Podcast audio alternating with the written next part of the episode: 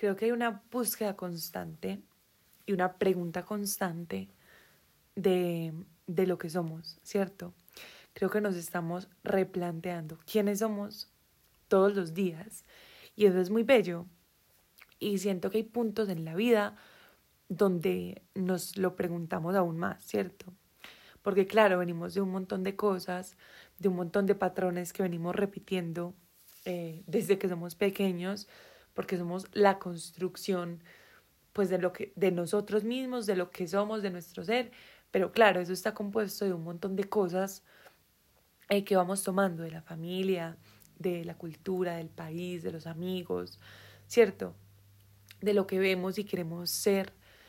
Y de ahí a veces hay cosas impuestas y otras que son elecciones.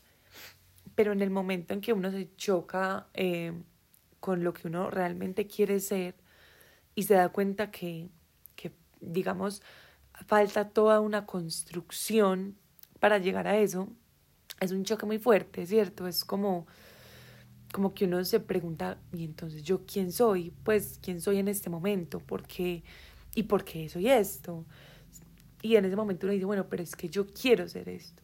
Y es muy lindo en el momento en que uno se da cuenta de eso y dice, yo quiero romper con un montón de patrones, un montón de cosas que vengo trayendo que ya no hacen parte de lo que soy, que ya no quiero que sean parte de mí, que ya quiero, ya quiero deconstruir y quiero reconstruirme.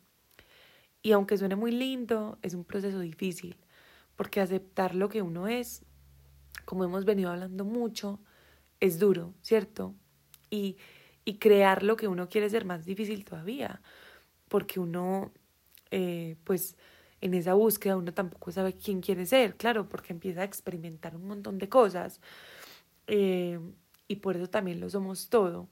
Pero en ese todo uno va encontrando los pedacitos que quiere tomar para su alma y para componerla de diferentes colores, de diferentes texturas, el alma que uno quiere ser, ¿cierto? Que se refleja, esa alma es muy bella porque se refleja a través de, de, lo, que, de lo que nos ponemos, de lo que decimos, de todo. Y es muy lindo cuando uno ve esos seres humanos que, que uno dice, uy, o sea, cómo se viste, cómo camina, cómo se ríe, cómo habla, la música que escucha, lo que come, todo es como, es como yo me imagino que es su alma. Y eso es un encuentro, ¿cierto? Es encontrar esa coherencia de lo que deseamos ser, lo que somos y cómo eso se une con lo que decimos y con lo que accionamos. Y, y hoy traigo como eh, dos partes de un poema, de bueno, dos partes de dos poemas de Fernando Pessoa uno se llama No sé cuántas almas tengo, que me parece que es muy acorde, y otro es un pedazo de Vía Láctea. Y lo uní, yo lo uní y se los quiero compartir porque siento que es eso, es estar perdido en no sé quién soy, pero también yo me elijo ser esto y, y es bella esa búsqueda. No sé cuántas almas tengo, a cada instante cambié.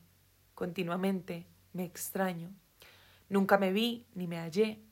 De tanto ser, solo tengo el alma. Quien tiene alma, no tiene calma. El que ve es solo es lo que ve. Quien siente ya no es quien es.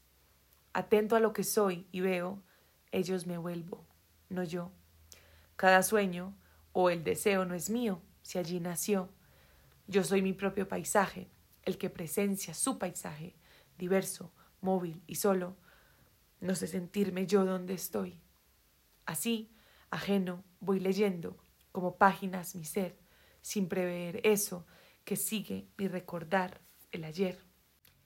Y así que siempre vivo en sueños, incluso cuando vivo en la vida. Por eso la idea que tengo de mí mismo es una idea que a muchos les parecerá errada, y en cierto modo así lo es pero yo me sueño a mí mismo y elijo de mí lo que es soñable, componiéndome y recomponiéndome de todas las maneras hasta ver frente a mí lo que exijo de lo que soy o no soy. A veces la mejor manera de ver un objeto es anularlo, pero él subsiste. No sé explicar cómo, hecho de la materia de la negación y de la anulación. Así es como construyo los grandes espacios reales de mi ser, suprimidos en mi cuadro de mí, transfigurándome hacia mi propia realidad.